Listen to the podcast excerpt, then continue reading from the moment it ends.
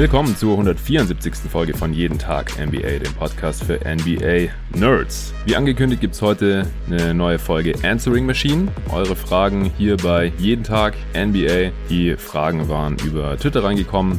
Ich habe beide Western Conference Semifinals gesehen gehabt am Wochenende. Lakers gegen Rockets. Samstagnacht wenig überraschend. Die Lakers haben sich da ziemlich deutlich durchgesetzt und sind jetzt schon in den Western Conference Finals, wo sie auf die Clippers warten.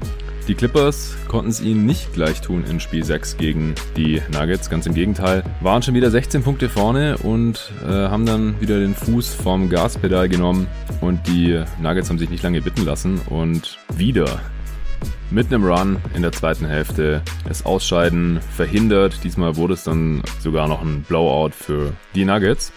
Ja, spannende Serie jetzt spätestens. Spiel 7. Ich bin überrascht, ehrlich gesagt. Also die Nuggets hatten ja zu Beginn der Playoffs meine Erwartungen eher ein bisschen unterboten, lagen da schnell 1-3 gegen die Jazz schon hinten. Dann haben sie sich nochmal gefangen, siebtes Spiel erzwungen, sind in die zweite Runde eingezogen und hier jetzt gegen die Clippers haben sie sich jetzt so präsentiert, wie ich es vielleicht vor den Playoffs noch erwartet hätte. Und gleichzeitig sind die Clippers aber so viel schlechter unterwegs, als ich und wahrscheinlich auch viele andere das erwartet hatten, werden ihrem Contender-Status hier bisher zumindest überhaupt nicht gerecht, zumindest nicht konstant. Und ja, folgerichtig gibt's jetzt ein alles entscheidendes Spiel 7 morgen Nacht nach Spiel 1 in den Eastern Conference Finals. Da geht's um 0.30 Uhr los und um 3 Uhr dann Nuggets gegen Clippers. Ich habe habe meinen Schlafrhythmus beibehalten, auch wenn jetzt heute Nacht mal kein Spiel kommt. Also äh, Spiel 6, Nuggets Clippers kam ja für uns hier in Deutschland quasi zur Primetime um 19 Uhr am Sonntagabend. So spät in den Playoffs noch, das erlebt man selten, aber in den USA ging es ja auch wieder los mit Football, darf man nicht vergessen. Und da wollten die sich natürlich nicht in den äh, Sendezeiten gegenseitig beschneiden, beziehungsweise die NBA wollte wahrscheinlich nicht unter dem äh, unter der NFL leiden. Wie dem auch sei, ich habe das Game geglotzt mit Hassan übrigens, Kumpel von GoToGuys.de, der hier auch schon im Podcast war. Shoutout an ihn. Hat Spaß gemacht, aber äh, Aufnahme war danach nicht mehr drin. Heute jetzt Montagnacht. Es ist 2 Uhr 13, damit ich nicht aus meinem Schlafrhythmus rauskomme. Äh, die Folge geht dann noch heute Nacht oder im frühen Morgen dann für euch raus. Die Fragen, die ich von euch bekommen habe, die gehen in die verschiedensten Richtungen. Einige zwar auch zu den Playoffs, aber auch viele Richtung Coaching, Karussell, welches Team, das jetzt seinen Headcoach entlassen oder nicht verlängert hat, könnte jetzt wen als Ersatz holen, wer würde besonders zu welchem Team passen. Es kamen auch Fragen Richtung Teambuilding bei bestimmten Franchises, aber natürlich auch Fragen zu einzelnen Spielerleistungen jetzt in den Playoffs und teilweise auch, was ich jetzt noch erwarte von der einen oder anderen Serie. Ich habe mir 20 Fragen ausgesucht, das sind nicht alle Fragen, die ich bekommen habe. Die restlichen Fragen habe ich vor später in der Woche noch zu beantworten mit einem Gast, der hier vor Ort sein wird in Berlin. Aber da immer was dazwischen kommen kann, werde ich das noch nicht verraten. Und ihr könnt euch dann freuen, wenn er hier mit mir zusammen vor Mike saß und aufgenommen hat und ihr dann die, die Folgen hier genießen könnt. Ich denke, wir werden auf jeden Fall zusammen die Conference Finals glotzen und äh, dazu aufnehmen und aber dann halt auch die restlichen Fragen hier beantworten. Vielleicht gibt's auch noch ein anderes Format. Mal sehen. Lasse ich jetzt erstmal alles auf uns zukommen. Die heutige Folge wird mal wieder präsentiert von dem Sponsor von Jeden Tag NBA hier von Blinkist. Was Blinkist genau ist und wie ihr davon profitieren könnt, werde ich euch ungefähr in der Mitte dieses Podcasts erzählen. So ungefähr nach zehn Fragen. Und dann gibt's noch die restlichen zehn Fragen. Die Fragen zu Nuggets gegen Clippers werde ich ganz am Ende beantworten. Also falls ihr den Podcast jetzt nicht direkt am Dienstag hört, sondern erst am Mittwoch oder noch später, geht ja bei diesem eher zeitlosen Format von der Answering Machine, gerade mit den vielen Fragen zum Coaching und so weiter. Das äh, ist jetzt nicht nur ein Tag aktuell, wie das oft bei den Gamers ist, bei den Spielanalysen. Äh, ihr könnt dann einfach den letzten Teil überspringen oder euch nochmal anhören und lustig finden, wenn ihr dann schon wisst, wie Spiel 7 ausgegangen ist. Ja, dann würde ich sagen, genug gelabert. Erste Frage von Dirkules22 kam über Twitter. Smart hat bei seinem spielentscheidenden Block gegen Paul, nachdem er den Ball getroffen hat, ganz klar Paul an der Hand getroffen. Ich weiß nicht hundertprozentig, wie die Regel bei Blocks ist, aber ich dachte, man darf auch nachdem man den Ball blockt, nicht die Hand treffen, sonst ist es ein Foul. Ist das nicht so? Und dann hat er noch geschrieben, ist wahrscheinlich wieder so eine Frage, bei der sich Leute, die selber Basketball spielen oder gespielt haben, langweilen. Dann habe ich geschrieben, nee, alles cool, gibt bestimmt immer wieder Hörer hier, die selber nicht gespielt haben oder jetzt einfach nicht jede Regel zu 100% kennen. Außerdem muss man auch dazu sagen, selbst wenn man mal selber gespielt hat, solange man nicht in der NBA gespielt hat, hat das oft nicht so viel zu bedeuten, weil sich die Regeln dann doch ein bisschen unterscheiden zwischen Fieber oder was halt hier gemäß Deutschen Basketballbund gespielt wird in den oberen und auch unteren Ligen und halt auch, was in der NBA so gepfiffen und laufen gelassen wird. Ich muss sagen, in der NBA wird, was Shotblocking angeht, mehr laufen gelassen. Da ist es oft das Wichtigste, dass eben der Ball clean geblockt wird. Dabei darf die Hand aber teilweise noch zum Ball dazugehören. Also wenn man jetzt hauptsächlich den Ball trifft und noch so ein bisschen ein paar Finger oder so,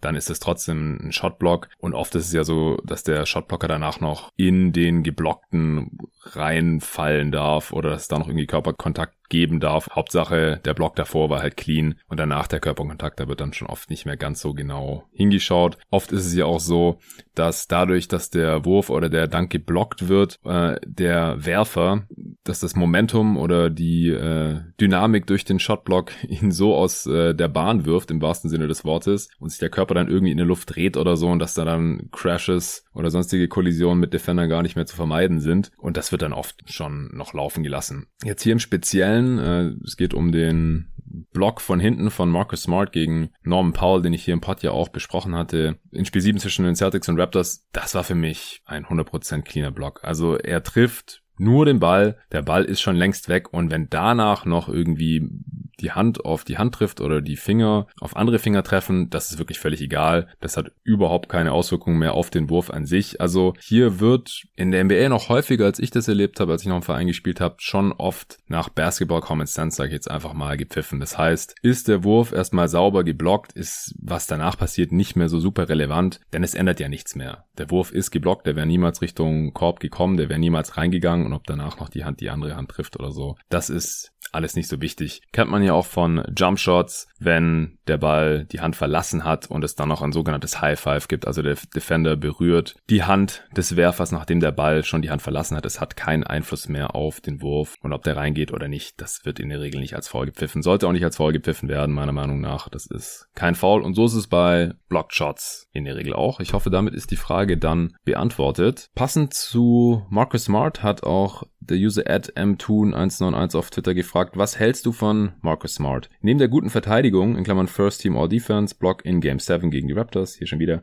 Klammer zu, ist er in der Offense auch nicht ohne. Ist er der eigentliche Star der Celtics? Ja, ich feiere Smart schon auch, auch wenn ich auf sein Flopping verzichten könnte, ehrlich gesagt, aber bei aller Liebe, der eigentliche Star der Celtics ist er nicht. Also dazu hat er als Guard zu wenig Einfluss auf die Defense als solches. Das ist einfach positionsbedingt so. Es ist kein Vergleich zu einem dominanten Ringbeschützer und offensiv ist er halt leider zu inkonstant und seine Rolle ist auch einfach zu klein für so einen Star-Status. Er ist halt auch verdammt streaky. Das kann einerseits zu Dreier-Explosionen führen, wie wir gesehen haben, als er den äh, Celtics-Rekord für getroffene Dreier in einem Spiel gebrochen hat. Und das ist halt schon krass bei einer Franchise, äh, wo Typen wie äh, Larry Bird, klar, der in einem Zeitalter gespielt, da war das Dreiervolumen einfach allgemein noch nicht so hoch, aber der war auch ein heftiger Shooter. Oder halt auch Ray Allen, ja, der die meisten Dreier All-Time getroffen hat, insgesamt in seiner Karriere. Und dann kommt Marcus Smart und stellt eben mal da den Franchise-Rekord für getroffene Dreier in einem Spiel auf. Das kann er schon oder auch halt hier in äh, dem Spiel gegen die Raptors, als er fünf Dreier in vier Minuten oder so getroffen hat im vierten Viertel. Aber im Schnitt steht er halt trotzdem nur bei 35 Prozent von der Linie. Das ist rein, was die Quote angeht, unterdurchschnittlich im Liga-Vergleich, leicht unterdurchschnittlich, aber halt bei sehr gutem Volumen. Also er nimmt halt auch viele Dreier. Er hat das Selbstbewusstsein in der Regel, egal ob er jetzt an dem Tag trifft oder nicht. Hatte ich ja auch schon mehrmals im Pod erwähnt. Innerhalb der Dreilinie sieht es halt ziemlich übel aus bei ihm mit miesen Quoten von quasi überall. Also insgesamt 42 Prozent Trefferquote bei den Zweiern, das ist schon ziemlich mies. Über die Karriere sind es 43%, Prozent, also 42 Prozent war als letzte Regular Season. Also das ist, ist jetzt auch kein Ausrutscher gewesen. Er ist auch kein so starker Finisher am Korb.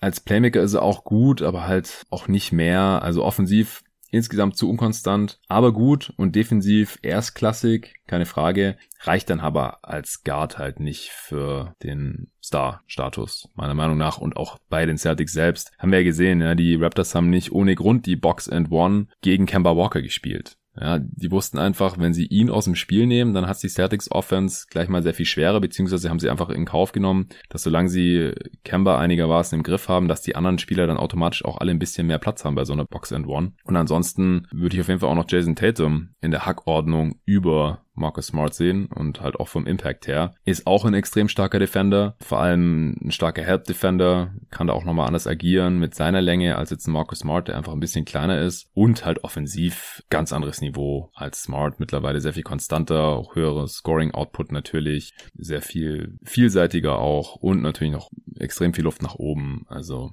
die beiden sind die Stars der Celtics ähm, sehr viel eher noch als Marcus Smart, der mit Recht mit Sicherheit ein Fanliebling ist. Ich weiß auch, dass David ein sehr großer Fan von ihm ist. Und vor ein paar Jahren gab es ja auch mal Überlegungen, ob man ihn vielleicht tradet oder so. Und ich denke, die meisten Celtics-Fans sind froh, dass man es nicht gemacht hat.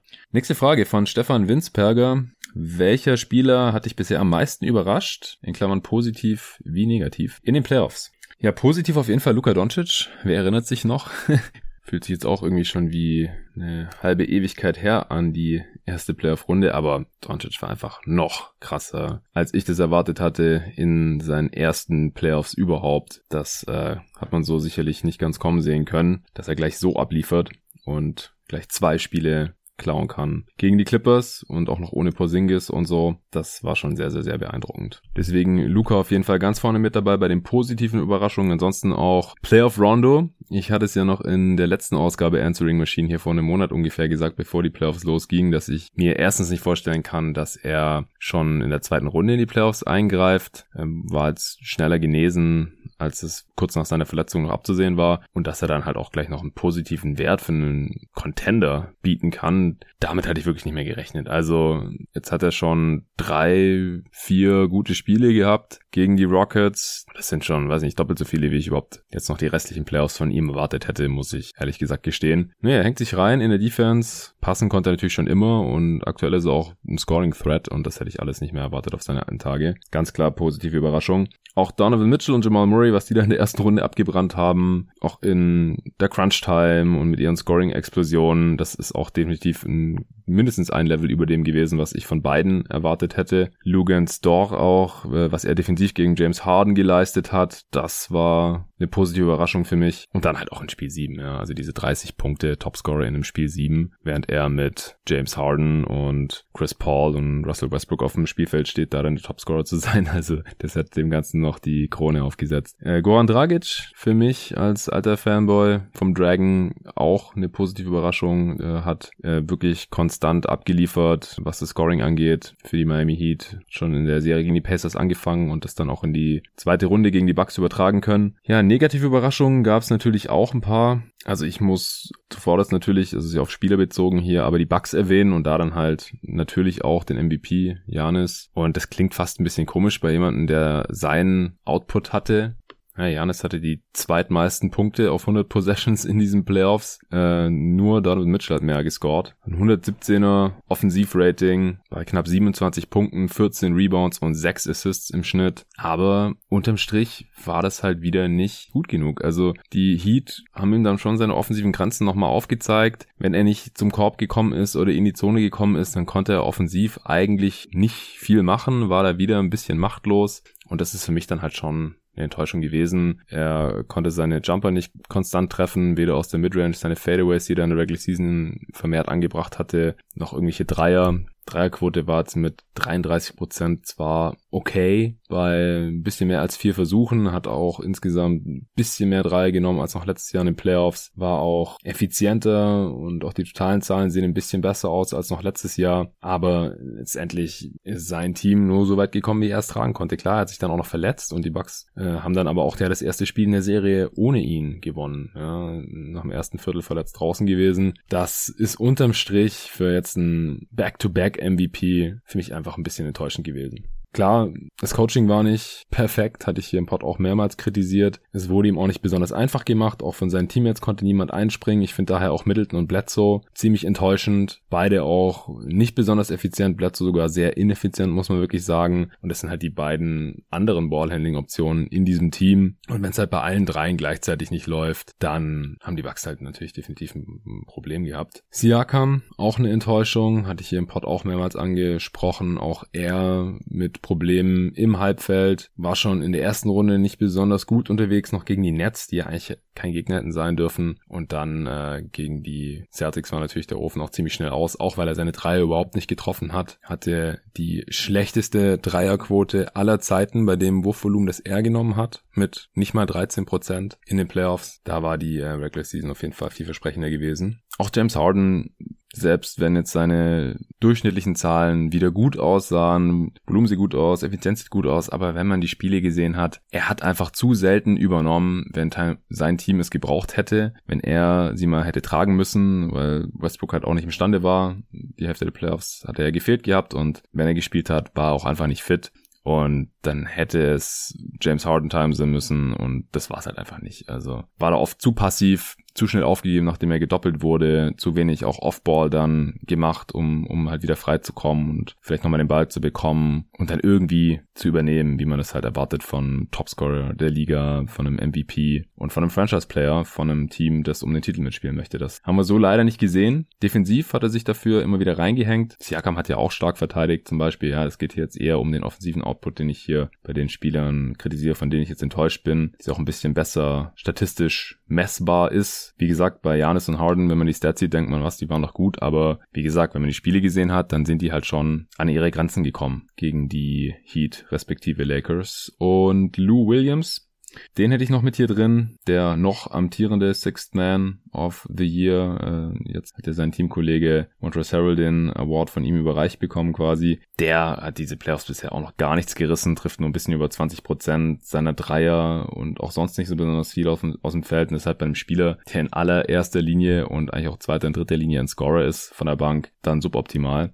Kendrick Nunn Zweiter geworden äh, beim Rookie of the Year Race. Bisher für die Heat in den Playoffs auch quasi nicht zu gebrauchen. Ja, ist ja auch teilweise aus der Rotation gefallen. Ist bei ihm natürlich auch gesundheitsbedingt. Er hatte ja auch Covid und ist jetzt bei all diesen Spielern äh, soll das jetzt kein vernichtendes Urteil sein oder irgend sowas, sondern einfach nur eine Feststellung. Ähm, Kendrick Nunn ist offensichtlich noch nicht wieder fit. Und wenn man sich halt anschaut, dass er der Starter war in der Regular Season und jetzt in den Playoffs quasi fast keine Rolle mehr spielt, und wenn er spielt, dann fällt er in der Regel nicht positiv auf. Das ist dann halt natürlich enttäuschend, was auch immer da dann die Gründe für sein mögen. Von Austin Rivers bin ich auch noch ein bisschen enttäuscht. Klar, ist nur ein Bankspieler, aber die Rockets hätten schon noch ein bisschen mehr von ihm offensiv gebrauchen können. 31% aus dem Feld, 26% von der Dreierlinie, 88er Offensivrating. Das war wirklich gar nichts in fast 18 Minuten pro Spiel. Und auch Marcus Saul muss ich hier leider noch nennen. Hat ja dann in den wichtigsten Phasen von äh, Spiel 6 und Spiel 7 teilweise gar keine Rolle mehr gespielt. Und sind die Raptors lieber small gegangen oder haben mit Ibaka auf der 5 gespielt. Insgesamt hat Gasol nur noch knapp 21 Minuten pro Spiel gesehen, 6 Pünktchen, 4,5 Rebounds, 2,5 Assists aufgelegt bei nicht mal 40% aus dem Feld, 18,5% von der Dreilinie, 5 von 27, gibt ein True Shooting von 47%, Offensivrating von 92 und klar, er muss nicht der Topscorer bei den Raptors sein, er muss nicht mal irgendwie irgendwie der drittbeste Scorer sein oder sowas, aber irgendwas muss von ihm offensiv halt schon noch kommen. Und das war halt letztes Jahr noch was anderes. Beim Championship Run da hat er immer wieder Akzente setzen können. Wurde natürlich defensiv auch noch ein bisschen anders gefordert als jetzt gegen die Nets und Celtics. Dieses Jahr musste er einfach nicht gegen Embiid ran oder so. Aber ich finde, er hat hier schon merklich abgebaut jetzt mit 35,5 Jahren. Natürlich auch nicht unbedingt eine Überraschung, aber ein bisschen enttäuscht war ich trotzdem, wenn ich ihn so spielen sehen habe. Ja, Stefan hat noch eine Frage gehabt und zwar deine Meinung zu Zach Levine, fragt er. Würdest du ihn traden oder versuchen in Chicago ein Team aufzubauen mit ihm als zweite oder dritte Option? Wenn ja, kann ein Team mit Levine in dieser Rolle Contender-Status erreichen? Ja, ich bin mir noch nicht ganz sicher bei Levine, wie er funktionieren soll bei einem Winning Team.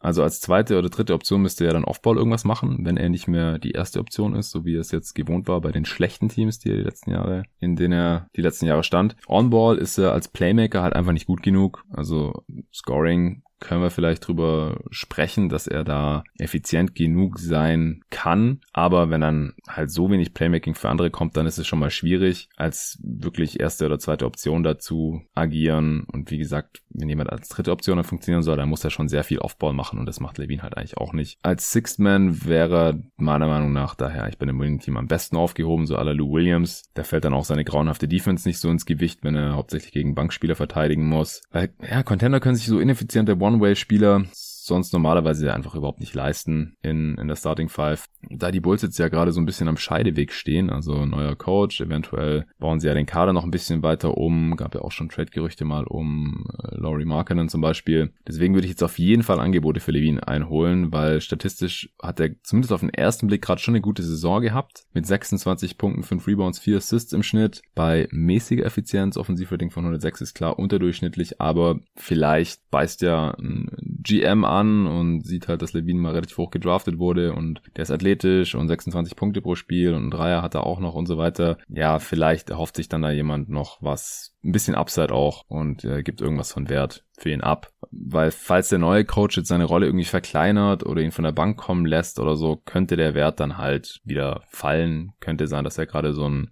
Wert hoch hat, Zach Levine. Und deswegen würde ich jetzt lieber schauen, ob da jemand für ihn in einem Trade anbeißt und noch irgendwas von Wert für ihn abgibt. Er ist jetzt auch nicht super überbezahlt mit seinen knapp 20 Millionen pro Jahr.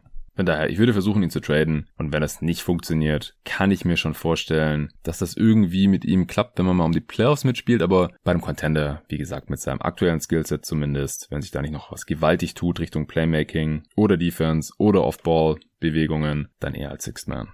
Dirkulis22 hat noch eine andere Frage gestellt und zwar, denkst du die vielen Fouls von Beverly in den Playoffs, in Klammern vier Fouls in 19 Minuten pro Spiel, hängen mit den aus seiner Sicht schlechten Matchups, in Klammern Doncic und Murray zusammen, oder ist er nach seiner Verletzung einfach noch nicht fit? Finde es schon alarmierend, dass er ständig fast ausfault. Ja, er hat die höchste Foulrate aller Spieler nach Plumlee und Kanter in den Playoffs, habe ich gesehen. Und das halt als Guard. Also, da sollte er sich schon mal ein bisschen zusammenreißen. Klar, als Big, Plumlee und Kanter, sind jetzt auch nicht die besten Defender, vor allem Kanter Kanter nicht, aber äh, auch Plumlee ehrlich gesagt nicht. Und da kann es schon immer mal passieren, dass halt irgendein Spieler in die Zone kommt und dann steht man da halt als Big und dann will man auch irgendwie contesten und äh, steht in einem blöden Winkel da oder bewegt sich noch in die Gegner rein oder springt zu früh oder was weiß ich, langt irgendwie rein und dann kann man sich immer mal noch ein, zwei Fouls mehr holen, die nicht gegen das eigene Matchup sind oder so. Aber als Guard ist es eigentlich relativ schwierig, ähm, ständig links und rechts noch zusätzliche Fouls einzusammeln. Und Beverly macht es halt gerade, weil er einfach viel reinhackt. Klar, er ist halt auch jemand, das ist so ein bisschen, wer er ist, ja, no easy baskets und so. Aber Beverly's Defense ist schon immer ein bisschen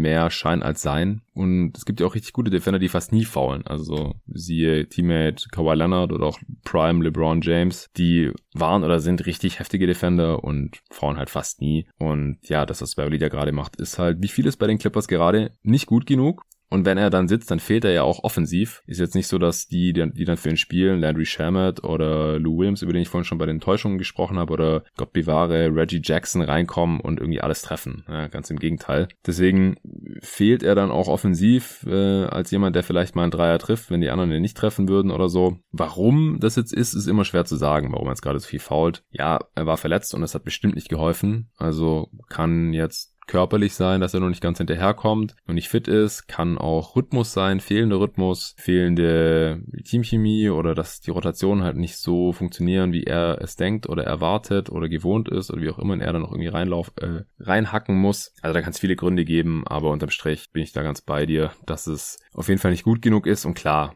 Doncic ist kein einfaches Matchup, wobei er gar nicht so viel gegen Doncic verteidigt hat. Das war ja zu Beginn viel Marcus Morris und als es dann Erste geworden ist und die Clippers gesehen haben, dass die Mavs auch mal zwei Spiele gewinnen können, dann äh, war ja auch mehr Paul George und Kawhi gegen Doncic angesagt und teilweise auch ein bisschen Beverly. Und hier jetzt äh, gegen Murray verteidigt ja auch Kawhi schon relativ viel. Klar ist es natürlich auch wieder teilweise ein hausgemachtes Problem, weil Beverly so viel fault. Aber ja, ich denke, da gibt's viele Faktoren. Dann kam eine Frage zu den All-NBA-Teams, die würde ich gerne hinten anstellen und später in der Woche besprechen. Das äh, würde jetzt wahrscheinlich auch einfach hier ein bisschen ausufern. Der Pod wird eh schon viel zu lang, wenn ich hier wirklich 20 Fragen bespreche, aber wir haben ja Zeit heute. Michael Franke hat gefragt, zu Janis wird ja viel spekuliert. Ich glaube nicht, dass er getradet wird, aber mich wundert, dass die Nets nie in Spekulationen vorkommen. Die hätten doch gerne einen dritten Star und haben genug Assets. Dann äh, hat er einen Trade vorgeschlagen und mir den Link geschickt von der ESPN Trade Machine. Den werde ich jetzt gleich mal vorlesen. Und zwar, Janis Antetokounmpo und sein Bruder Thanasis Antetokounmpo, der auch bei den Bucks ist, gehen beide zu den Brooklyn Nets und zurückkommen Spencer Dinwiddie, Lance Thomas, Karis LeVert und Jared Allen. Ich sehe gerade, dass dieser Trade aber auch nur funktioniert, weil Lance Thomas hier einen Vertrag mit 7,1 Millionen hat über zwei Jahre. Da muss eigentlich definitiv irgendwas ungarantiert sein.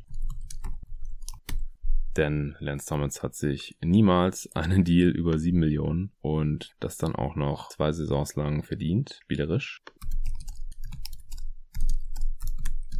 Ja, also laut Spotrack verdient er 260.000, laut Basketball Insiders 183.000. Ich weiß jetzt ehrlich gesagt nicht, wieso er bei der ESPN Trade Machine mit 7,1 Millionen veranschlagt wird. Weil, wenn ich das hier richtig sehe, hat er für die nächste Saison sowieso keinen Vertrag. Er hatte nur einen Minimum-Deal und selbst wenn sie ihn jetzt verlängern, dann äh, können sie ihm eigentlich keine 7 Millionen zahlen, es sei denn, sie nehmen irgendeine Exception, also eine Mid-Level-Exception dafür. Und dann können sie dann aber auch nicht im Paket sein und traden. Also da fällt der Trade für mich schon mal auseinander. Es ist auch nicht das erste Mal, dass in der eSpin Trade Machine irgendwas falsch ist. Ja, da, das ist mir, ist ja Sven Scherer und mir schon mal bei einer Twitter-Debatte aufgefallen und irgendwann habe ich dann gedacht, also entweder die Trade Machine spinnt oder ich. Und dann habe ich so einen Cap-Experten auf Twitter angehauen, das hatte ich damals hier im Pod, glaube ich, auch erzählt, äh, Albert Namad. Und der kennt die Jungs, die die NBA Trade Machine auf ESPN irgendwie programmiert haben oder programmieren und hat die dann kurz angehauen und die gefragt, warum das da so sei und haben die gemerkt, oh, läuft falsch und haben das kurz ange angepasst und dann äh, gingen die Trades auch nicht mehr, die davor noch funktioniert haben, was ich aber nicht verstanden habe, warum die funktioniert haben.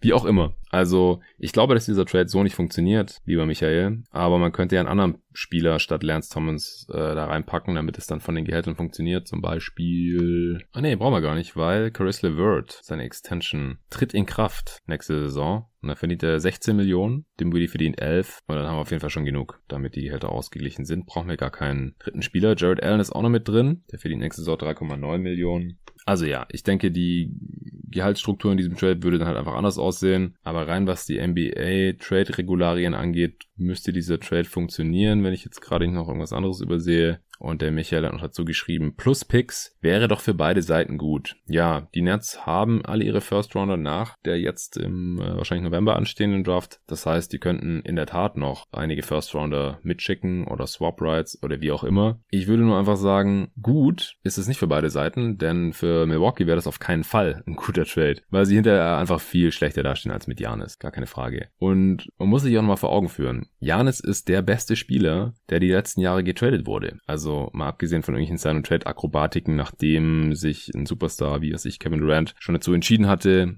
zu wechseln und dann hat man halt noch einen Sign and Trade gemacht oder so. Das zähle ich da jetzt nicht mit rein. Also Spieler, der noch unter Vertrag steht und MVP ist, Back-to-Back MVP sein wird. So ein Spieler wird normalerweise niemals unter gar keinen Umständen getradet. Und in dem Trade hier kommt ja noch nicht mal ein richtiger Star zurück, noch nicht mal ein Star-Talent. Also bei allem Respekt, Dinwiddie ist ein guter Rollenspieler, der 27 Jahre alt, der ist, was er ist. LeVert hat vielleicht noch ein bisschen Luft nach oben, aber vielleicht ist er einfach nur ein guter Sixth Man in einem guten Team vor allem. Und er ist auch schon 26 Jahre alt. Vergisst man leicht, weil er alt in die Liga kam und dann viel verletzt war. Jared Allen ist zwar erst 22, aber ehrlich gesagt sieht er nach einem soliden Starter aus bisher und sonst noch nicht. Und die Picks der Nets werden die nächsten Jahre kaum was wert sein. Zumindest nicht solange Durant und Kyrie Irving da sind. Also bis mindestens 2024. Und falls man für Janis tradet, dann macht man das ja eigentlich auch nur mit einer Zusage für eine Verlängerung. Weil sonst würde man nichts für ihn abgeben, sondern einfach, also jetzt nicht die Nets, äh, aber allgemein, man tradet ja jetzt nicht ein super Paket für einen Spieler, wo man nicht weiß, ob der nur noch ein halbes Jahr oder ein Jahr da ist. Haben wir ja auch schon gesehen.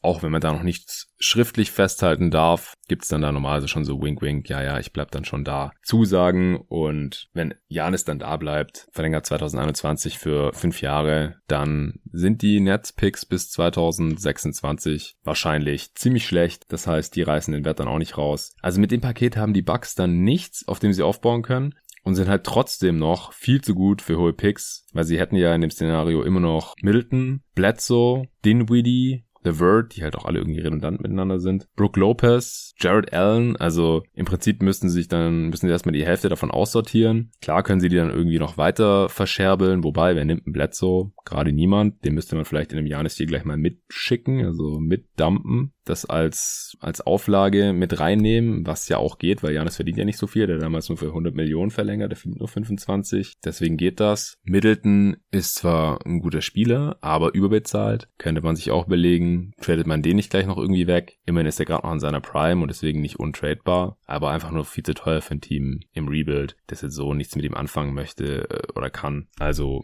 gut für beide Seiten würde ich diesem Trade leider wirklich nicht attestieren. Also die Bucks werden in jedem Trade verlieren, wenn sie Janis wirklich traden müssen. Was ich übrigens nicht glaube, und das schreibt Michael ja selber auch, dass er nicht glaube, dass er getradet wird. Ich glaube es auch nicht. Ich habe es ja schon neulich im Pod gesagt, dass ich nicht glaube, dass er einen Trade fordern wird. Ich kann mir Stand jetzt vorstellen, dass er nächsten Sommer als Free Agent geht, aber auch wirklich erst dann. Aber gerade jetzt nach seinen Kommentaren, äh, die er neulich zu Protokoll gegeben hat, nachdem äh, die Bucks endgültig ausgeschieden sind, ja, manche Menschen sehen eine Wand und drehen um und manche wollen durch die Wand durchrennen und er ist jemand, der durchrennen will und so. Und ich denke auch, dass Budenholzer gehalten wird, weil Janis ihn mag. Ich denke, bei den Bucks wird sich jetzt nichts Großes ändern, vielleicht ein paar Kleinigkeiten. Der Besitzer Lazary hat sich jetzt auch zu einem ausgedehnten Frühstück mit Janis, bevor der jetzt in Urlaub gegangen ist, getroffen und äh, Berichten zufolge waren sie sich irgendwie einig nicht und er will in die Luxury Tax gehen in Zukunft und so. Aber da frage ich mich halt auch, wozu denn jetzt noch? Das wäre letzten Sommer angesagt gewesen, als eben Brockton und Lopez und Hill und alle Free Agent waren.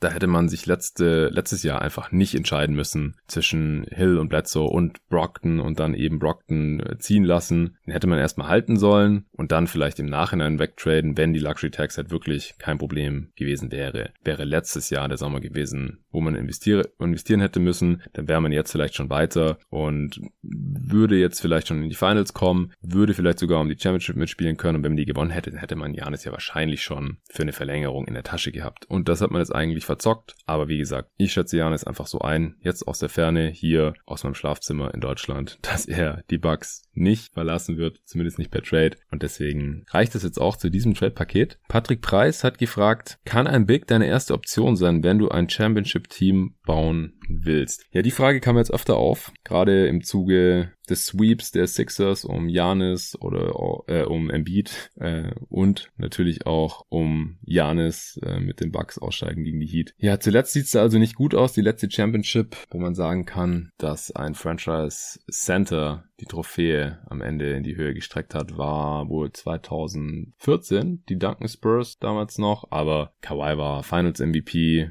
Duncan war schon lange nicht mehr auf seinem Zenit. Selbst 2007 war ja Tony Parker Finals MVP und nicht Tim Duncan. Der war es 2003 und 2005. Also alles schon ein bisschen her. Davor natürlich Dirk, ja, als Big 2011, als bester Spieler von einem Championship-Team, als Finals MVP und ganz klarer Big Man. Aber er ist halt auch der beste Shooting Big aller Zeiten gewesen. Und davor, ansonsten halt noch Shaq, ja, Finals MVP 2002, auch schon 18 Jahre her. Also ich denke, es ist schon noch möglich mit einem Big als erste Option, aber aufgrund der Regeln von denen die kleineren Spieler oder Außenspieler halt besser profitieren können, muss der Kader drumherum dann schon perfekt sein. Also wirklich perfekt, was Shooting angeht, was Playmaking und Creation angeht, was Defense auch angeht. Und falls es halt nicht so ist, siehe Philly oder auch Milwaukee offensiv oder jetzt auch in Minnesota und zu einem gewissen Grad natürlich auch in, in Denver, auch wenn die jetzt gerade wieder positiv überraschen, halt defensiv, dann hat man halt schnell ein Problem. Also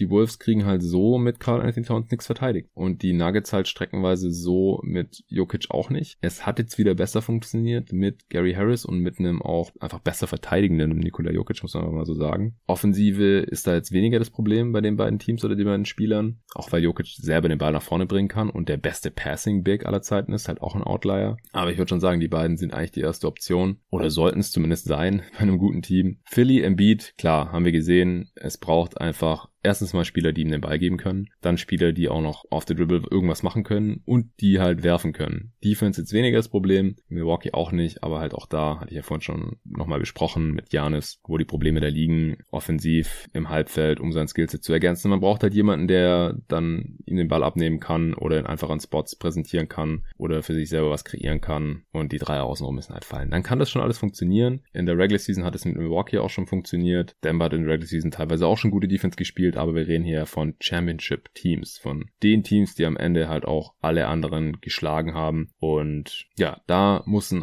starker Außenspieler am Start sein, als Komplementärspieler zum Big, der halt sowohl auf der Dribble übernehmen, als auch den Big in Szene setzen kann. Das gab's in LA mit Kobe, mit Shaq, muss man einfach so sagen. In San Antonio, Tim Duncan hatte da auch immer irgendjemanden, war nicht immer derselbe, war nicht jedes Spiel derselbe, mal war es Tony Parker einem Spiel oder in einer Serie, mal war es Manu Ginobili, zuletzt Kawhi Leonard, aber halt immer ein oder mehrere Spieler, die das dann auch zusammen können im Zweifel. Sowas ja am ehesten noch bei Dirk Nowitzki, der halt im Championship-Team, das war eh ein unorthodoxes Championship-Team, ohne zweiten All-Star und so weiter. Aber mit Jason Terry hatte man einen, der Jump off the Dribble für sich selbst kreieren konnte. Man hatte mit Jason Kidd einen sehr, sehr guten und erfahrenen Ballverteiler zumindest mal. Aber die Mavs 2011, die würde ich sowieso nicht als Blueprint nehmen für ein Championship-Team, auch wenn es ein geiler Run war, sondern halt eher noch die, die Duncan Spurs und die Shaq Lakers am ehesten wahrscheinlich. Ja, Patrick hatte noch ein paar andere Fragen und zwar fragt er noch, macht dir die laissez-faire-Anstellung der Clippers Angst in Bezug auf ihre Chancen gegen die Lakers? Beziehungsweise denkst du, Doc findet oder erkennt die nötigen Adjustments, in Klammern mehr Subats, weniger Minus Defender.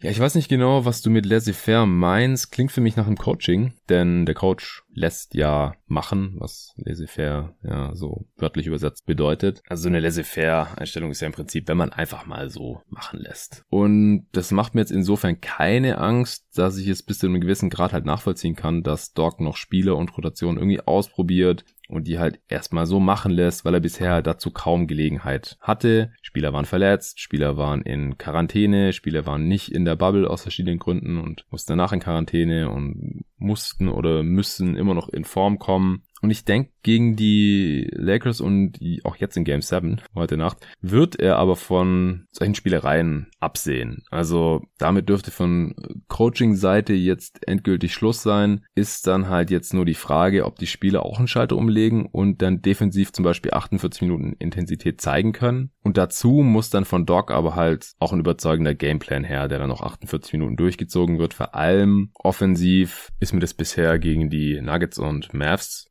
zumindest zu viel laissez-faire gewesen. Er ist damit noch irgendwie durchgekommen. Bis jetzt. Wir werden jetzt in Spiel 7 sehen, wie es angegangen wird. Die nötigen Adjustments traue ich ihm eigentlich schon zu. Aber dazu komme ich dann, äh, glaube ich, nachher bei den letzten Fragen nochmal. Patrick hat außerdem gefragt, gibt es neben den 16 Game Players auch 16 Game Coaches? Und wer fällt da dieses Jahr auf? Positiv wie negativ. Ja, eigentlich sind es ja 16 Wins, glaube ich. Also das hat ja Draymond Green mal gesagt, wenn ich mich gerade nicht täusche, dass man halt Spieler braucht, die nicht nur in manchen Spielen funktionieren oder in der Regular Season funktionieren oder wie auch immer, sondern halt in den Playoffs 16 Mal funktionieren, sodass man 16 Siege einfahren kann, was ja dann die Championship bedeutet, wenn man in jeder Runde viermal gewinnt. Ist man Champ? Ja, negativ fällt mir da natürlich Budenholzer ein, leider. Ja, wenig überraschend. Ähm, Habe hier ja im Pod eigentlich schon genug über ihn gesagt, glaube ich, will jetzt auch nicht zu viel auf ihm rumhacken. Ist halt einfach nur auffällig, dass äh, in den Playoffs hier ein paar Adjustments nicht gemacht wurden, Rotation nicht angepasst, ein paar Tweaks im System hätten auch nicht geschadet, sodass es halt in den Playoffs dann auch funktioniert oder halt auch gegen ein Team wie die Heat noch funktioniert. Positivbeispiele sind sicherlich äh, Nick Nurse und Eric Spolstra, die ja beide auch schon 16 Mal gewonnen haben. Klar, beide schon Championships geholt haben. Brad Stevens auch positiv, der in jungen Jahren mit einem jungen Team auch schon wieder in Eastern Conference Finals steht, jetzt noch nicht 16 Mal gewonnen hat, aber würde ich ihm definitiv zutrauen, allein basierend auf den gezeigten Coaching-Leistungen. Jetzt Carlisle ist auch ein 16-Wins-Coach, keine Frage. Frank Vogel hat es noch nicht ganz bewiesen, aber fällt bei mir jetzt auch eher in diese Kategorie oder fällt halt irgendwie positiv auf bisher in den Playoffs, damals auch mit den Pacers schon. Negativ eher Billy Donovan, hat mich noch nie so ganz überzeugt in den Playoffs. Klar, mit den Thunder war jetzt auch nicht Favorit, aber auch Spiel 7 wieder ein paar komische Sachen gesehen, die ich im Pod auch erwähnt hatte. Mike D'Antoni, ja, der hat in seiner Karriere auch oft Pech, hatte ich jetzt auch auf Twitter wieder ein paar Diskussionen, von wegen D'Antoni kann es in den Playoffs halt einfach nicht oder so. Ich würde nicht so weit gehen zu sagen, dass er in den Playoffs einfach irgendwie unfähig ist, weil dafür waren die Gründe für das Ausscheiden seiner Teams in den letzten 15 Jahren einfach zu vielfältig. Es waren auch oft Verletzungen von wichtigen Spielern. Also ja, Chris Paul zum Beispiel jetzt bei den Rockets zuletzt oder auch bei den Suns damals. Amari Stoudemire eine ganze Saison ausgefallen. Dann Joe Johnson mal in den Playoffs verletzt. Roger Bell. Einfach Schlüsselspiele, die dann in wichtigen Spielen oder in wichtigen Serien gefehlt haben. Suspendierungen oder fragwürdige Entscheidungen von, von Refs oder dann trifft halt sein Team in Game 7 27 Dreier in Folge nicht. Kann er als Coach eigentlich nichts dafür, wenn die Bier da so an der Seitenlinie steht. Ja, also er lässt das gleiche laufen wie immer. Nur die Spieler treffen halt auf einmal nicht mehr. Und hätten die ein paar Mal getroffen, dann wäre er in die Finals eingezogen und wäre jetzt wahrscheinlich schon Champ und kein Mensch mehr würde hier auf die Idee kommen, ihn noch in so eine so eine Liste mit aufzunehmen. Ja, also war viel Pech dabei bei ihm, aber er hat es jetzt einfach noch nicht, noch nicht gezeigt, auch weil man jetzt bei ihm selten gedacht hat, äh, boah, krasse X-Snows oder diese Adjustments, äh, oder richtiger Coaching-Porn, so wie ich es genannt habe, bei Celtics gegen Raptors. Da war jetzt Mike D'Antoni, hat er sich noch nie so hervorgetan. Ja, und sind jetzt halt auch beide schon wieder raus, ja, Donovan und D'Antoni. Ansonsten Terry Stotts, Snyder, Steve Clifford, Nate McMillan und so, die würde ich alle eher als neutral sehen, also weder noch, wobei letzterer jetzt auch schon, schon gehen musste. Was ja aber auch überraschend war, dass die Pacers McMillan entlassen haben. So, letzte Frage von Patrick Preis. Nee, stimmt gar nicht. Noch zwei. Ich übertrieben, Patrick. Äh, könnte denn Tony jemand für Milwaukee sein? Ja, wäre insofern interessant, dass er im Gegensatz zu Bart halt die Playoff-Rotation gnadenlos zusammenschrumpfen und äh, auch keinen Spieler zögern würde, offene Dreier zu nehmen, was ja beides ein bisschen Probleme waren bei den Bucks. Also vor allem natürlich die, die Playoff-Minuten. Also da hätte Janis bestimmt nicht zu wenig Minuten gesehen, weil der Tony ist ja berühmt berüchtigt dafür, dass er eine Playoffs so acht Mann Rotation laufen lässt. Wenn es drauf ankommt, vielleicht auch mal nur so siebeneinhalb. Also der achte Mann bekommt nur noch so ein paar Alibi-Minuten und dann halt zwangsläufig natürlich die Starter 40 Minuten oder mehr sehen müssen. Aber ansonsten passt es eigentlich nicht so, finde ich, denn Tony hat bisher schon immer auch einen passenden Kader gebraucht, sonst wurde das nix mit seinem System. Also siehe halt die Knicks oder Lakers, wo die Teams unter D'Antoni einfach nicht funktioniert haben und er noch relativ schnell wieder weg war. Und Jan ist halt einfach nicht der Playmaker, der jetzt ein Harden oder ein Steve Nash war oder ist. Also die Bucks brauchen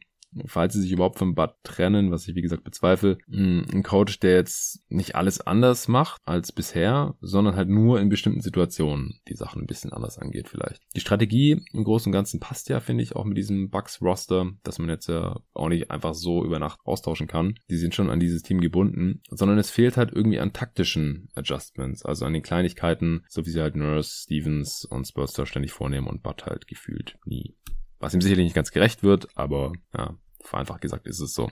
Jetzt aber letzte Frage von Patrick. Und zu guter Letzt, was machst du aus Janis Instagram-Geschichte? In Klammern allen Teamkollegen entfolgt, folgt nur noch Familie und Freunde. Ja, nix mach ich mir da draus, ehrlich gesagt. Der braucht vielleicht einfach mal Urlaub, will nicht auf Instagram verzichten oder halt auf die Stories und Bildchen seiner Familie und Freunde verzichten, aber will vielleicht einfach mal ein paar Wochen nix hören von der NBA und auch von den Bugs und von seinen Teamkollegen. Kann ich schon nachvollziehen. Wenn ich im Urlaub bin, dann gehe ich auch nicht auf Twitter oder gehe vielleicht auch nicht auf Instagram. Und wenn er aber halt den Kontakt zu Familie und Freunde irgendwie halten will und das dann die einzige Möglichkeit ist, dass er das macht. Also ich, ich würde jetzt wirklich nicht rein interpretieren, dass er keinen Bock mehr auf sein Team hat und das so zum Ausdruck bringt oder so. Da gab es ja auch schon immer wieder Meldungen, oh, der ist jetzt dem gefolgt oder der ist dem entfolgt. Und so gut wie immer hat es dann irgendwie doch nichts zu bedeuten gehabt weil der Spieler dann doch nicht getradet wurde oder da als Free Agent unterschrieben hat, wo man basierend darauf vielleicht dachte. So, und jetzt erzähle ich euch wie angekündigt noch was über Blinkist. Blinkist ist eine App und wenn du wissbegieriger bist, als du Zeit hast, um Bücher zu lesen, dann ist es die perfekte App für dich. Blinkist bringt die Kernaussagen von über 3000 Sachbüchern auf dein Smartphone in den sogenannten Blinks. So kannst du dir das Wichtigste aus jedem Buch in nur circa 15 Minuten anhören oder durchlesen. Neueste Ratgeber, zeitlose Klassiker oder viel diskutierte Bestseller aus mehr als 25 Kategorien wie zum Beispiel Produktivität, Psychologie, Wissenschaft und persönliche Entwicklung stehen dir da zur Auswahl. Die Blinks gibt's auf Deutsch und Englisch. Falls es was für dich sein könnte, dann bekommst du auf blinkist.de slash jeden Tag NBA jetzt 25% auf das Jahresabo Blinkist Premium. Du kennst ja schon von Podcasts, kann man einfach so nebenbei hören, wenn man zum Beispiel mal eine Stunde unterwegs ist oder Sport macht, hat man sich mit Blinkist dann das Wissen aus ganzen vier Büchern reingezogen. Ja, vier mal 15 Minuten, eine Stunde, vier Bücher zusammengefasst im Kopf drin. Könnt ihr euch zum Beispiel noch an Doc Rivers, von dem wir es ja gerade erst hatten, und sein Ubuntu bei den Celtics erinnern? Darauf war damals die Teamchemie der Celtics basiert. Und dazu gibt es jetzt ein Buch, das auf Blinkist zusammengefasst wird von Mungi Ngomane. I am because you are. Ubuntu. 14 südafrikanische Lektionen für ein Leben in Verbundenheit. Ja, wenn ihr die Blinks angehört habt, dann wisst ihr, warum das damals so gut geklappt hat bei den Boston Celtics unter Doc Rivers. Habe ich entdeckt bei den neuen Blinks, also Neuheiten, die jetzt hier auf Blinkist vorgestellt wurden. Da gibt's immer interessante aktuelle Sachen, zum Beispiel auch Wuhan Diary von Fang Fang, Tagebuch aus einer gesperrten Stadt oder Zu viel und nie nie genug von Mary L. Trump, wie meine Familie den gefährlichsten Mann der Welt erschuf. Ich werde es mir reinziehen, wenn ihr das auch machen wollt. Dann könnt ihr das tun auf Blinkist. Jeden Monat kommen circa 40 15-minütige Blinks dazu und ganz neu, für alle, die nach den Blinks tiefer ins Thema einsteigen wollen, gibt es jetzt auch Hörbücher in voller Länge beim Blinkist. Im Moment gibt es noch die Aktion exklusiv für jeden Tag NBA-Hörer auf blinkist.de slash jeden Tag NBA erhältst du 25% Rabatt auf das Jahresabo Blinkist Premium. Du kannst vorher natürlich alles ausgiebig sieben Tage lang kostenlos testen. Also nochmal blinkist.de slash jeden Tag NBA und den Link findet ihr wie immer übrigens auch in den Show Notes zu diesem Podcast. Weiter geht's mit der nächsten Frage von Tobi Bühner. Anschluss an die Coaching-Frage, Dan Tony wäre mein Traum für die Pels. Wie findest du das? Oder vielleicht Bud, falls er frei wird. Also Dan Tony bei den Pels fände ich geil. Die Pels brauchen jetzt noch keinen Coach für die Finals oder so, sondern erstmal für den nächsten Schritt, also Maximierung ihres Superstars mit viel Spacing und Regular Season Dominanz. Das kann ich mir unter Mike D'Antoni schon vorstellen. Griffin kennt ihn ja auch noch aus Phoenix. Gentry war witzigerweise sein Nachfolger in Phoenix. Jetzt wäre er sein Vorgänger hier in New Orleans. Jeff Bisderlik war zuerst unter Mike D'Antoni für die Defense in Houston zuständig, dann in New Orleans unter Gentry. Also da gibt's viele Verbindungen schon denke, das wäre auch hilfreich für Lonzo Ball als Transition Playmaker unter D'Antoni. Es fehlt zwar so ein bisschen der perfekte Dirigent im Halfcourt, wie das halt ein Harden oder Steve Nash war, aber eine schöne Pace and Space Offense könnte ich mir unter Mike D'Antoni schon vorstellen. Ja, Bud wäre auch erstmal gut. Siehe Janis in Milwaukee, der wurde dort ja auch ziemlich gut entwickelt und, und maximiert nach der Ankunft von Budenholzer, aber ich denke, wie gesagt, dass der dort bleiben wird. Ansonsten wäre auch eine gute Wahl. Ja. At FPPGTG, der Paul, fragt, wer wird Rockets Coach? Wird dieser die gleiche Philo Spielphilosophie verfolgen? Ja, Sam Cassell und Tyron Lue sind da im Gespräch, aber ja, Maury wird niemanden holen, der eine andere Basketballphilosophie verfolgt als er selbst. Also drei sind mehr als zwei möglichst viel am Ring oder von hinter der Dreilinie abschließen. Und darauf können sich letztlich, glaube ich, viele Coaching-Kandidaten einstellen, aber ich bezweifle, dass man jetzt so einen Oldschool-Head-Coach wie zum Beispiel Macmillan holt. Das würde wahrscheinlich nicht so gut passen. Gleichzeitig braucht man jemanden, den Harden und Westbrook respektieren. Also nicht ganz einfach, aber ich denke, Tai Lu würde da schon gut passen. Und auch Sam Cassell war, war ja noch nie Head Coach, aber genießt als ehemaliger Spieler, der ja mit Boston auch eine Championship geholt hat am Ende, sicherlich schon auch das Vertrauen der Spieler und ist ja schon lange Assistant, zuerst bei den Wizards und jetzt die letzten Jahre wie Tyron Lue übrigens auch bei den Clippers. Also ich denke, die beiden würden da schon ganz gut passen. Sam Cassell vielleicht ja, eher so als Wildcard, weil er einfach noch nie Head Coach war. Und Tyron Lue, ja, da gab es noch eine Frage zu von Ad76 Feizen. Deine Meinung zu Tai Lu? Ich halte ihn für keinen guten Coach. Er scheint aber aktuell bei vielen Franchises ganz oben auf der Liste zu stehen. Also der hat ja immerhin 2016 eine Championship gewonnen. Ne? Zwar mit LeBron, aber ganz ohne Coaching bekommt man das jetzt auch nicht gerade hin. Als Assistant hat er auch schon viel gesehen gehabt. Ich denke, solange man Superstars hat, ist ein Ego-Manager besser als so ein, so ein Mikro-Manager, der irgendwie jedes Play ansagen möchte. Und defensiv waren die Cavs ja, wenn es drauf ankam, dann auch gut genug unter Tyron Lue. Also ich bin jetzt nicht der größte Fan von Tyron Lue. Bei einem mittelmäßigen Team, das kein Superstar hat oder das irgendwie Spieler entwickeln muss oder wo irgendwie eine Philosophie etabliert werden muss oder irgendwas. Aber das ist ja bei den Rockets alles nicht der Fall. Die Spielphilosophie ist schon vorgegeben durch Superstar und, und Management. Die Spieler wissen alle, was sie zu tun haben. Mit dem Kader kann man sowieso nur auf eine Art und Weise spielen. Man kann ohne jetzt eine andere Frage dazu sehr vorwegzugreifen, jetzt wahrscheinlich eh nicht so viel an dem Kader ändern diesen Sommer. Deswegen sollte man halt einen Coach holen, der das laufen lässt, was die Stars mögen und vielleicht noch ein paar Sachen hier und da twisten kann, dass es vielleicht nächstes Jahr besser läuft. Und da würde dann Tyron Lue, glaube ich, schon gut nach Houston passen. Bei den ganzen anderen Teams, die sich erst irgendwie noch finden müssen oder die keinen Superstar haben, da passt Tyron Lue, wie gesagt, meiner Meinung nach nicht rein. Shaq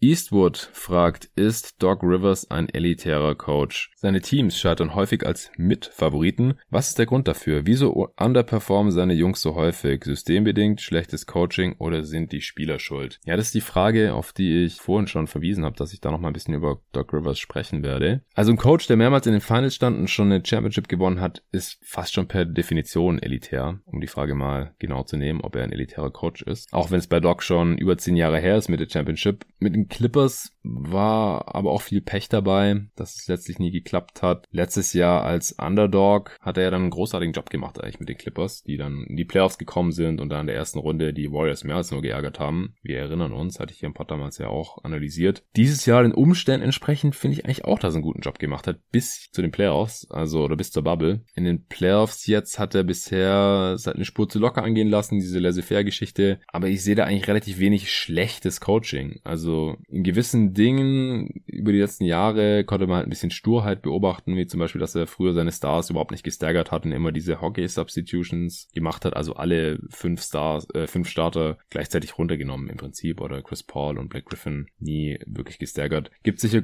Gründe für, aber hat man damals eigentlich schon nicht mehr so gemacht. Auch ist die Offense der Clippers jetzt nicht wunderschön oder hochkomplex, aber das liegt halt äh, auch im Spielermaterial. Ja? Wenn du Stars wie Kawhi und Paul George hast und davor der Chris Paul und Black Griffin gehabt, dann treffen die einfach viele Entscheidungen auf dem Feld und haben einen gewissen Spielstil und wenn man solche Spiele nicht hat, dann kann es ja auch so aussehen wie letzte Saison bei den Clippers. Also ich würde jetzt mal noch Game 7 abwarten. Äh, Doc hat ja schon zweimal einen 3-1 Vorsprung verkackt in seiner Karriere. Aber wenn die Clippers jetzt Game 6 gewonnen hätten, Sonntagabend, dann wäre die Frage ja wahrscheinlich gar nicht aufgekommen. Also ich finde, bisschen Recency Bias drin gerade in der Frage. Ich verstehe, warum sie gekommen ist. Aber unterm Strich würde ich jetzt nicht so viel auf Doc Rivers als Coach kommen lassen. Aber wie vorhin schon erwähnt, also die Spieler müssen jetzt zeigen, dass sie sich mal auch 48 Minuten reinhängen können, aber Doc Rivers muss sie halt auch mal dazu bringen. Und halt auch sie dazu bringen, die offensiven Vorteile, die die Clippers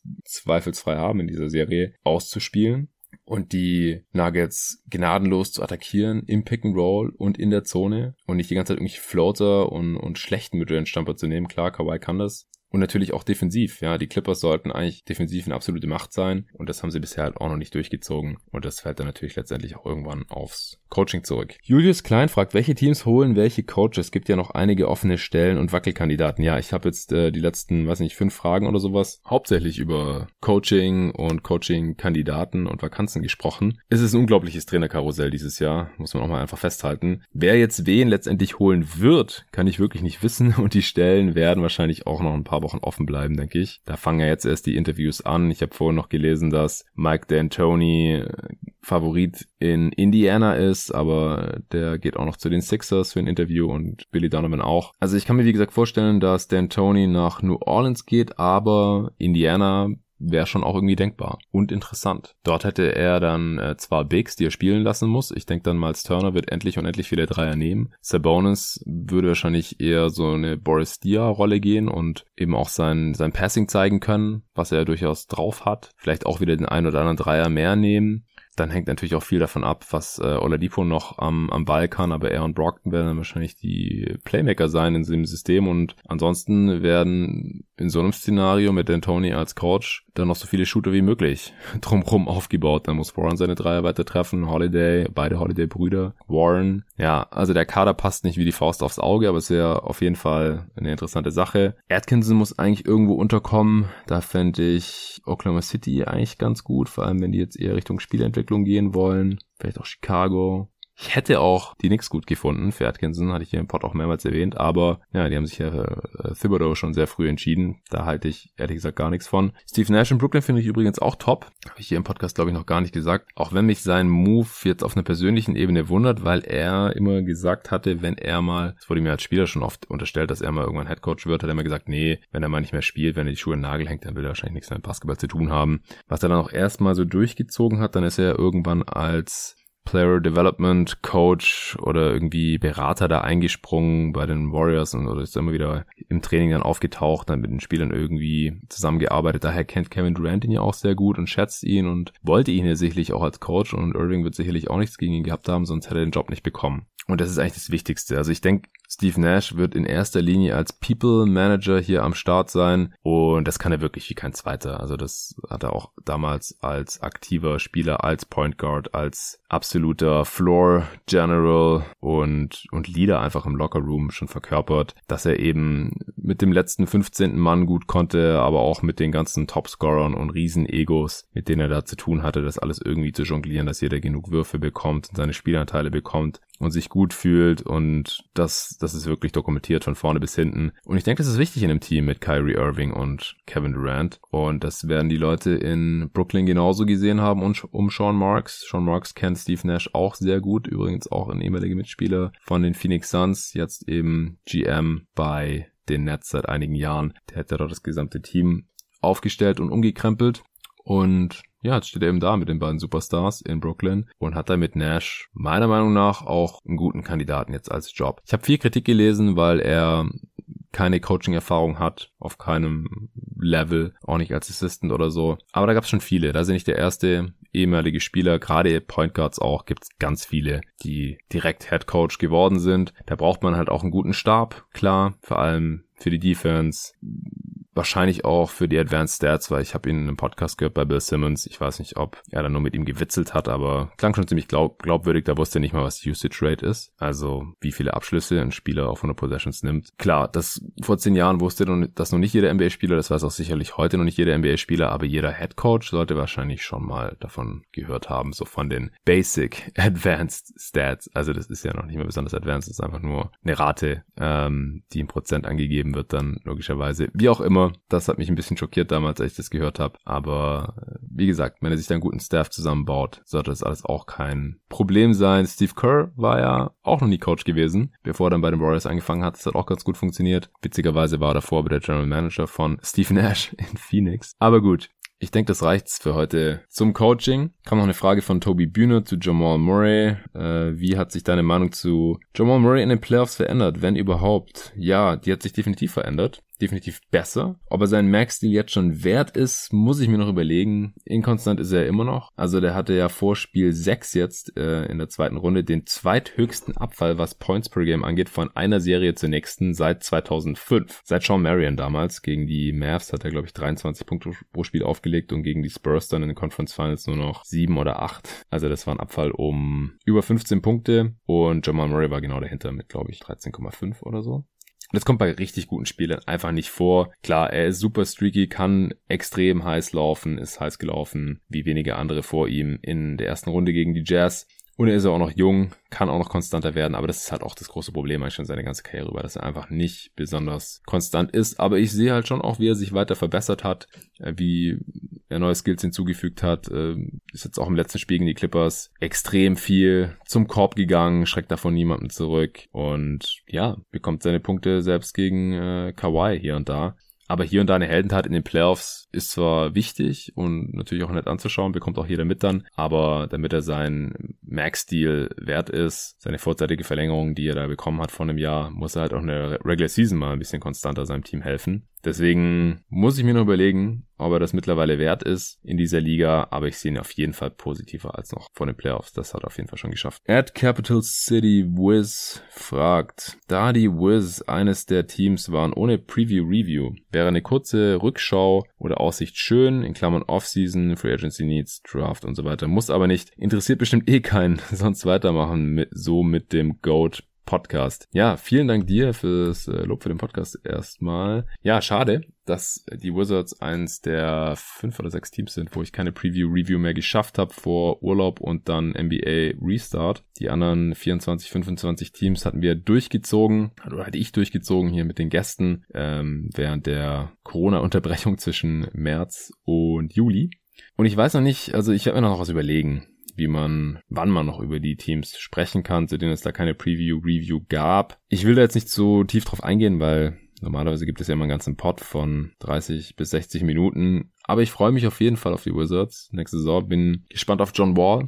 Ähm, ist einer meiner Lieblingsspieler. Ich hoffe, dass er wenigstens halbwegs fit zurückkommen kann. Mit einem noch besseren Bradley, Beal, Bertans muss man natürlich halten in der Free Agency. Wenn man es weiter mit den beiden Starguards probieren will, dann kann man so einen äh, Shooter, der das Feld breit macht, auf jeden Fall da gebrauchen. Perfekter Komplementärspieler zu John Wall, mit dem er ja noch gar nicht zusammen gespielt hat. Und den kann man ja, wenn man ihn jetzt, selbst wenn man jetzt ein bisschen überzahlen muss, man kann man den danach wahrscheinlich immer noch jederzeit traden, weil solche Shooter werden eigentlich immer irgendwo gesucht und gebraucht. Ansonsten braucht man halt noch ein bisschen Defense im Kader. Das war letzte Saison katastrophal. Nee, aber wird ein interessantes Team. Also ich äh, werde mich auf jeden Fall irgendwann nochmal näher mit dem beschäftigen. Moritz Wagner ist ja auch noch im Team. Mal sehen, wie seine Rolle dann aussieht in der nächsten Saison. Isaac Bonga auch am Start. Ja, zur Draft werde ich mich zu gegebener Zeit dann äußern. Das sind ja immer noch mindestens zwei Monate hin, nachdem es jetzt auf äh, 18.11. vorläufig verschoben wurde. Kann immer noch weiter nach hinten geschoben werden. Also frühestens in einem Monat, denke ich, werde ich mich nach den Finals irgendwann mit der Draft beschäftigen. Und da kann man dann in diversen äh, Mock-Drafts oder dergleichen auch auf die Draft-Needs der Wizards vielleicht nochmal eingehen. At mweb89 hat gefragt, eine Frage zu Jakob Pörtl, genau, die wollte ich hinten anstellen, kommt später in der Woche. At GoJames01 hat gefragt, denkst du mit Porzingis hätten die Mavs die Clippers schon in der ersten Runde nach Hause geschickt? Ist ja ein ähnlicher Spielertyp wie Jokic. Ja, spannende Frage eigentlich. Äh, für den Vergleich mit Jokic hast du ja auf Twitter schon Gegenwind geerntet. Das passt ja nicht so ganz. Also Jokic,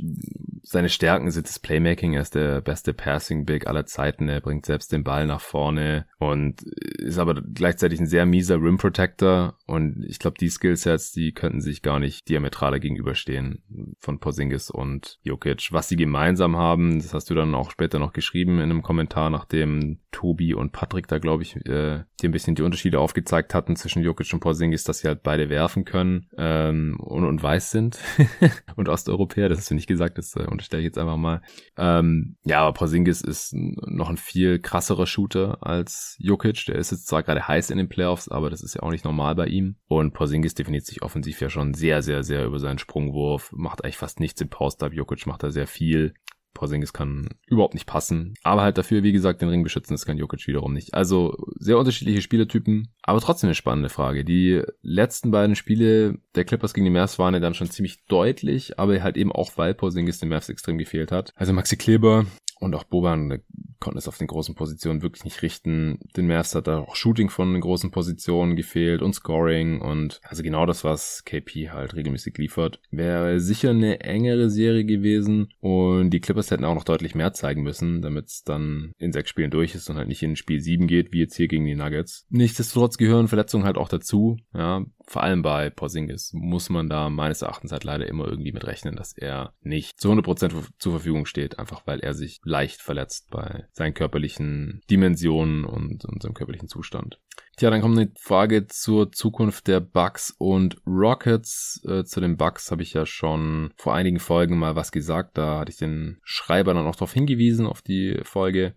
Das war nach Spiel 3, glaube ich, nachdem die Bucks 0-3 hinten lagen, hat da ja schon viele aus der Abgesang angefangen auf die Bucks. Zu Recht, weil einfach noch nie ein Team zurückgekommen ist von 0-3. Und da hatte ich dann mich auch schon ein bisschen hier im Pod so geäußert, wie es weitergehen könnte mit den Milwaukee Bucks. Zu den Houston Rockets, das ist wahrscheinlich auch ein bisschen größeres Thema. Ich glaube ehrlich gesagt nicht, dass sie besonders viel Spielraum haben. Ich habe jetzt heute einen Trade-Vorschlag gelesen, Russell Westbrook gegen Blake Griffin, den ich eigentlich ganz geil fand. Aber ich glaube, die Frage würde ich auch hinten anstellen für später in der Woche bespreche lieber noch die Fragen von drei anderen Dudes. Ed de Schulle 82 hat gefragt, LA gegen LA oder LA gegen die Nuggets. Wie stark angeschlagen ist Murray? Also ich habe jetzt nichts weiter zu finden können, dass er noch angeschlagen ist, ehrlich gesagt. Ich weiß nicht, ob da noch was rauskommt morgen im Laufe des Tages vorm Spiel. Der ist ja ziemlich gehumpelt nach seinem Sturz, war auch kurz draußen, aber hat dann ja trotzdem noch extrem stark gespielt, ist auch noch in die Zone gezogen und ja, hat sein Team da schon mit zum Sieg getragen. Klar, wenn er angeschlagen ist, Murray, dann haben die Nuggets wahrscheinlich fast keine Chance mehr, das Spiel zu gewinnen. Er ist einfach so wichtig. Aber Underdogs sind die Nuggets ja ohnehin schon. Also ich sehe die Clippers hier schon als stark favorisiert. Mit Murray haben die Nuggets eine Chance, das Spiel zu gewinnen, ohne würde ich sagen, wahrscheinlich fast gar keine. Bei den letzten beiden Fragen dreht sich es auch noch um dieses Matchup beziehungsweise um die Nuggets. Und zwar der Dochnad Lebenorovic fragt, hat die gesamte NBA-Bubble die Nuggets unterschätzt oder hat Rivers einfach nur die nötigen Adjustments verpennt? Wie hoch würdest du die Chance für ein Upset einschätzen? Ist die Moral der Clippers dahin und die der Nuggets nach einem Back-to-Back 3-1 Rückstand unzerstörbar? Also der Druck lastet spätestens jetzt definitiv auf den Clippers, wie Jokic nach dem Spiel auch noch so schön betont hat. Die Nuggets haben quasi nichts zu verlieren, die Clippers alles und das ist schon eine interessante Dynamik. Kommt jetzt drauf an, wie LA damit umgeht. Rivers kennt das schon, ist aber halt auch schon gescheitert damals gegen Houston, wie hier schon erwähnt. Um Kawhi mache ich mir eigentlich keine Sorgen in so einem Game 7. PG ist bisschen mehr Wundetüte, aber sah zuletzt in den Playoffs ja auch besser aus. Nur im letzten Spiel kam halt vom Rest der Clippers viel zu wenig und die Intensität war einfach nicht konstant da, wie ich es glaube ich schon tausendmal gesagt. Sobald man halt mal mit 15 oder mehr vorne war, hat man immer nachgelassen und ich finde halt die Nuggets haben die Clippers wahrscheinlich eh nie so richtig ernst genommen. Also die Nuggets wurden nicht richtig ernst genommen von den Clippers, so meine ich's. Und es wird jetzt halt in Game 7 anders sein, davon gehe ich aus. Und deswegen sehe ich die Chancen für ein Upset bei 20, 30 Prozent, habe ich heute auch schon auf Twitter geschrieben. Also sie sind schon da, aber wenn man dieses Game 7 zehnmal spielen lassen würde, würde ich damit rechnen, dass die Clippers sieben oder achtmal davon gewinnen. Und unterschätzt, glaube ich, hat man die Nuggets nicht. Also die Nuggets haben ja in der ersten Runde unterm Strich massiv enttäuscht. Also ich hätte nie gedacht, dass es ein Game 7 gibt in der Serie oder dass die Nuggets drei der ersten vier Spiele verlieren. Also ich hatte hier im Pod, glaube ich, auf Nuggets in fünf getippt und viele sahen es so. Also die meisten sahen die Nuggets knapp oder deutlich vorne gegen die Jazz und da haben sie ja erstmal extrem enttäuscht. Nachdem sie dann 1-3 hinten lagen gegen Utah, da wurden sie vielleicht unterschätzt, klar, weil einfach die meisten Teams dann nicht mehr zurückkommen. Aber so wie die ausgesehen hatten. Und klar, äh, die Clippers sollten jetzt mehr Pick and Roll laufen, vor allem mit Williams und Harrell gegen wen auch immer und Jokic muss viel mehr attackiert werden und ansonsten auch mehr Subats und Jermichael Green für eben konstantere Defense gespielt werden. Keine Experimente mehr mit Reggie Jackson. Aber vor allem muss halt Doc Rivers seinen Jungs jetzt klar machen, dass sie sich den Schongang jetzt einfach nicht mehr erlauben können, weil es sonst gar nie zu dem lang ersehnten Battle for LA kommt, auf das die Clippers halt offensichtlich schon das ganze Jahr warten. Ich denke, dass es das letztendlich ist. Ich denke, die Clippers sind mit dem Selbstverständnis in die Saison gegangen und auch in die Playoffs gegangen. Wir treffen am Ende auf die Lakers und dann müssen wir die besiegen und dann können wir in den Finals jeden schlagen und dann sind wir der Champ. Das Ding ist nur, außer Kawhi hat es noch kein, kein einziger Spieler in diesem Team jemals bewiesen, dass er das kann.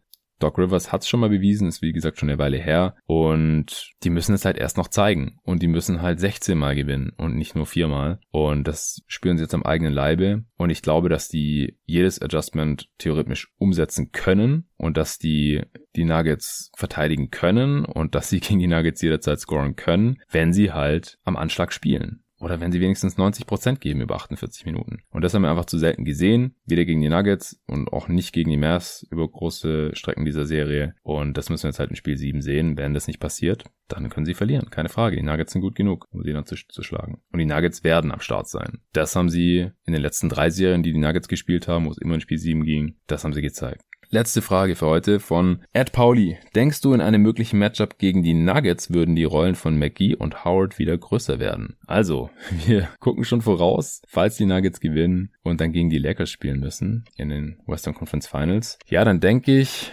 da Denver ja auch viel groß spielt, teilweise auch mit Plumlee und Jokic oder natürlich auch viel Jokic mit Millsap bei traditionell Bigs. Und die Lakers sind es ja eigentlich auch gewohnt, ja, immer AD und McGee gestartet, Howard von der Bank, LeBron auf der 3. Ich denke schon, dass wir dann viel Big Ball sehen werden wieder. Ich fand, es war gut zu sehen, dass Vogel jetzt auch mal adjusten und halt gegen die Rockets das Sinnvollere Lineup aufs Parkett geschickt hat mit AD und Markif Morris auf den großen Positionen, Dwight Howard ohne Minuten, McGee auch fast ohne Minuten. Und das hat funktioniert. Dann hat man die Rockets easy geschlagen. Unter anderem deswegen, nicht nur deswegen, aber das war ein Grund. Und jetzt gegen Jokic, Plumlee, Millsap, Jeremy Grant und Co. und Michael Potter Jr. auf der 3 ist einfach auch ein riesiges Team. Und da wird man eher wieder groß spielen, was die Nuggets normalerweise auch nicht so gut verteidigen können. Und die Lakers haben so die ganze Regular Season gespielt und deswegen sollte das dann wahrscheinlich der Weg sein, den sie beschreiten werden. So, das war's für heute. Wie gesagt, ein paar Fragen habe ich mir aufgehoben für später in der Woche. Heute Nacht gibt's dann Game 1, Eastern Conference Finals, Miami gegen Boston und dann die zwei schönsten Worte im Sport. Game 7 zwischen den Clippers und den Nuggets. Ich werde mir beide Games reinziehen und dann voraussichtlich mit einem Gast hier besprechen. Und ja, ich sag's jetzt, David ist geplant. Ich übe ein bisschen Druck aus auf dich hier, David, dass du auch wirklich am Start bist dann mit mir nach Game 7. Circa um ja, halb sechs wahrscheinlich morgens am Mittwoch. Da gibt's dann die nächste Folge zu diesen beiden Games. Und dann später in der Woche schauen wir mal, was passiert mit meinem Gast, der mich hier in Berlin besuchen wird. Ich freue mich drauf. Vielen Dank an Blinkist, den Sponsor dieser Folge. Danke an alle fürs Zuhören, fürs Einsenden der Fragen. Ich hoffe, die Fragen wurden alle zu eurer Zufriedenheit beantwortet und für die restlichen Hörer war es auch unterhaltsam. Bis zum nächsten Mal.